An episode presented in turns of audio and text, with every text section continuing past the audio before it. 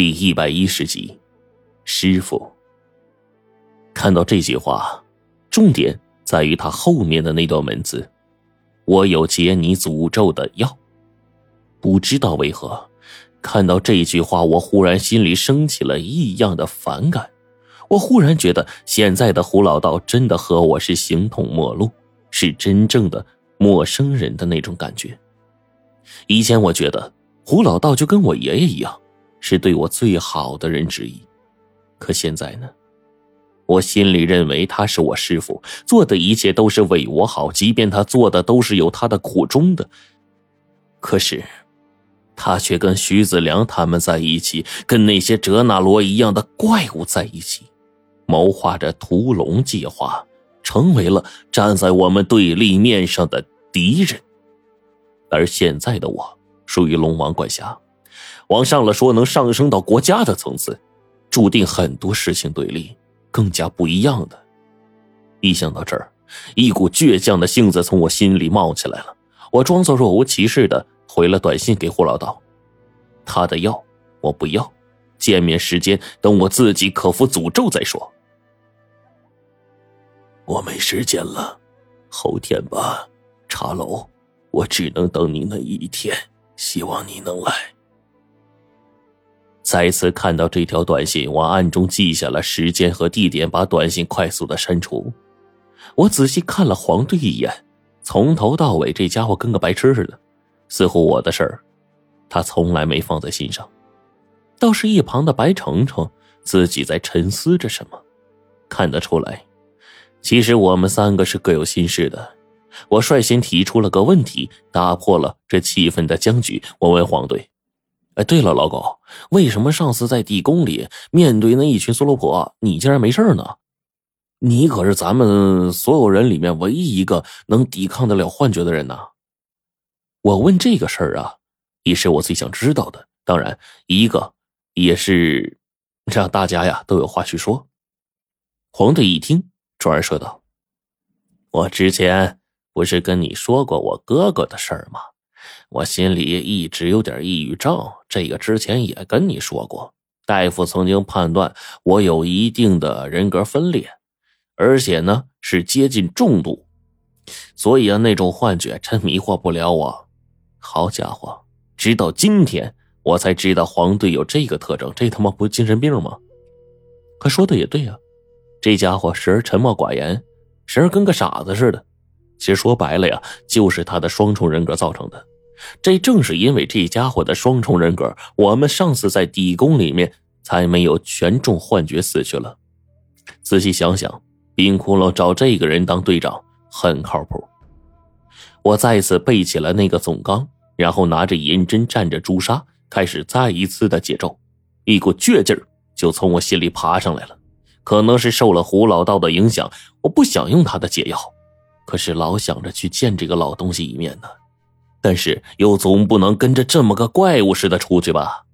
这时我更加的斗志昂扬起来，一直到凌晨半夜，白程程实在受不了了，已经去里面休息了。饭被他热了又热，就放在黄队的面前。他明明想吃，可站在这里一动不动。我不停的推算下针，根本不给黄队机会。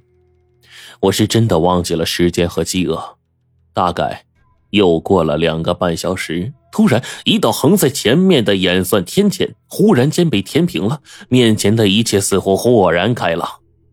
我抓起针来，噼啪不停的扎针，半晌把黄队扎成个刺猬了。银针上点朱砂，朱砂的作用就是点下去的时候断绝阴气的必经之路，将其引向别的地方，一点一点的将诅咒之力全都给封堵住，继而全都朝着目标中的位置往出去送。一点点的从人的这个各个穴位和经络当中流通，而这个人参穴位经络，按照《黄帝内经》的思路啊，暗合着三才四象、五行八卦、天干地支轮回交替，其实就是一副人肉罗盘。我懂了，这一刻我豁然开朗，一个劲儿的把阴气往外头堵，按照总纲的口诀不断的演算着，鸡叫天明。黄队身上的诅咒全都被我聚集在了一处，而此刻黄队浑身异常的难受，腹部的位置有一团巴掌大小的黑气不断的跳腾着，随时有可能爆发。我在心中快速的思索着，这诅咒阴气的沉重，只能走阴脉疏通，肝属木，只能输到肝部，然后下针。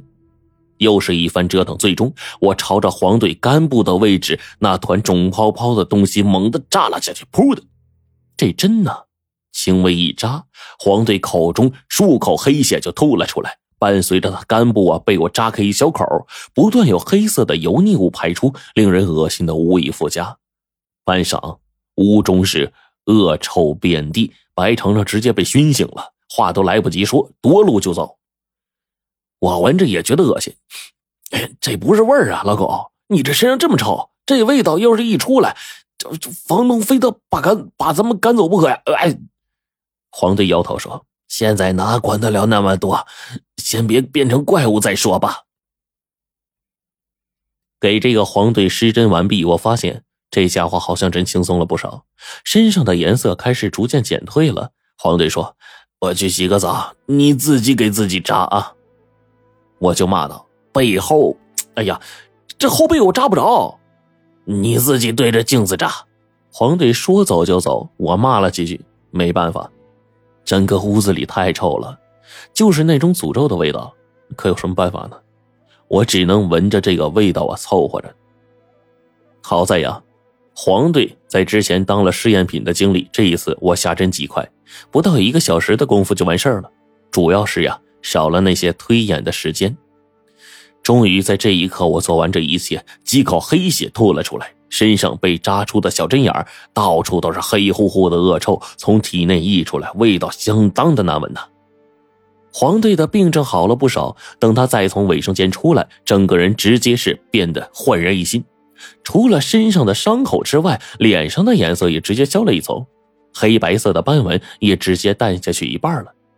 我也赶紧冲进去洗澡，晚上就躺在浴盆里这么泡着。大概呀，真的是诅咒一解，浑身轻。这一晚上我睡得极好。到了第三天，躺着的浴盆全都成了冷水，我却浑然不知。而这其中全都是黑漆漆、黏糊糊的恶心汤汁。我去照了一下镜子，发现身上的斑纹消得很快，但是还有一层痕迹来不及消除。可一想到等会儿要见到胡老道，我可打电话给白程程：“你能帮我买个面膜吗？”粉底霜什么的，我有急用。白程程电话里透着不可思议，问：“你要这些干嘛呀？难道打扮成娘娘腔，看追不到我，退而求其次，要和我变成姐妹？”我直接无语了。呀，你想多了，赶紧的，有急用。我拿着呀白程程的这个粉底霜，给自己化了个妆，从脖子到脸几乎是全副武装。按照黄队话说，就跟画个妖精似的。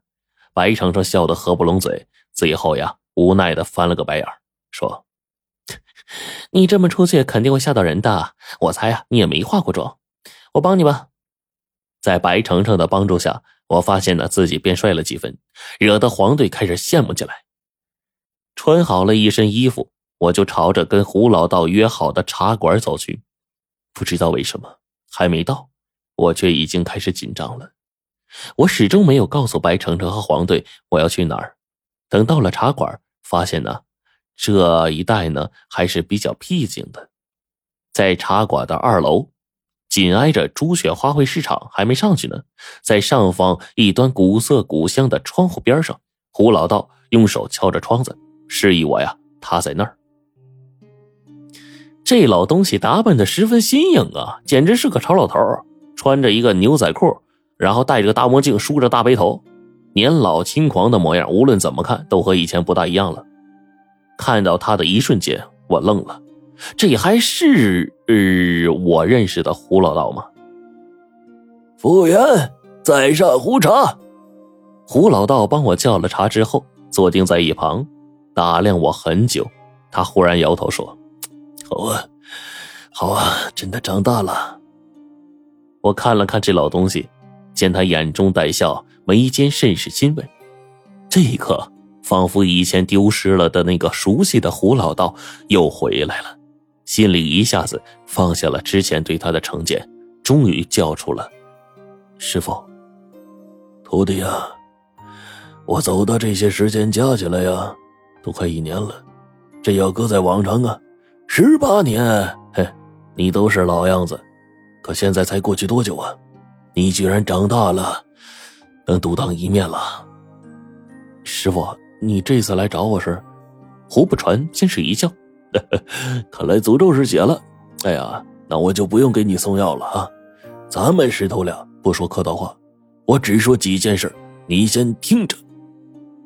胡老道讨厌那些客套礼节，作为他徒弟，我对这些东西啊也是有一种天生的反感。此刻，胡老道看着我，郑重其事的说：“第一，我曾用招魂的法子找过你爷，罗老哥这一去世啊，我反而招不回来魂这说明他的事有问题。但我看的坟绝对是没问题的。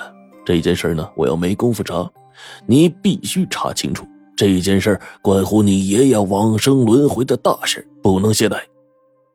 我一听胡老道说的这些，不由心里一暖。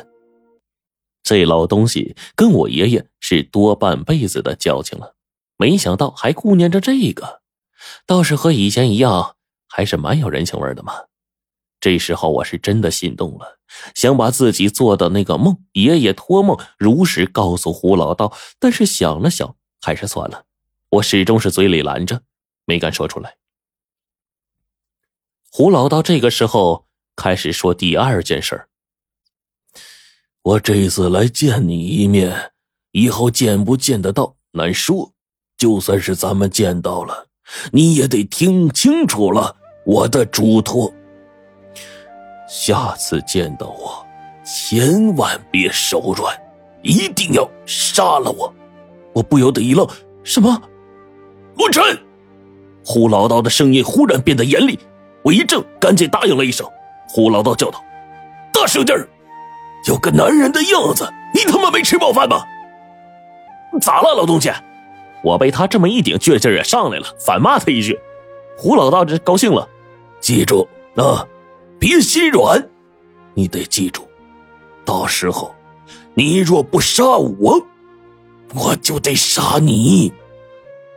我十分不解的看着他，不由得从心底里开始疑惑：这，这是为什么呀？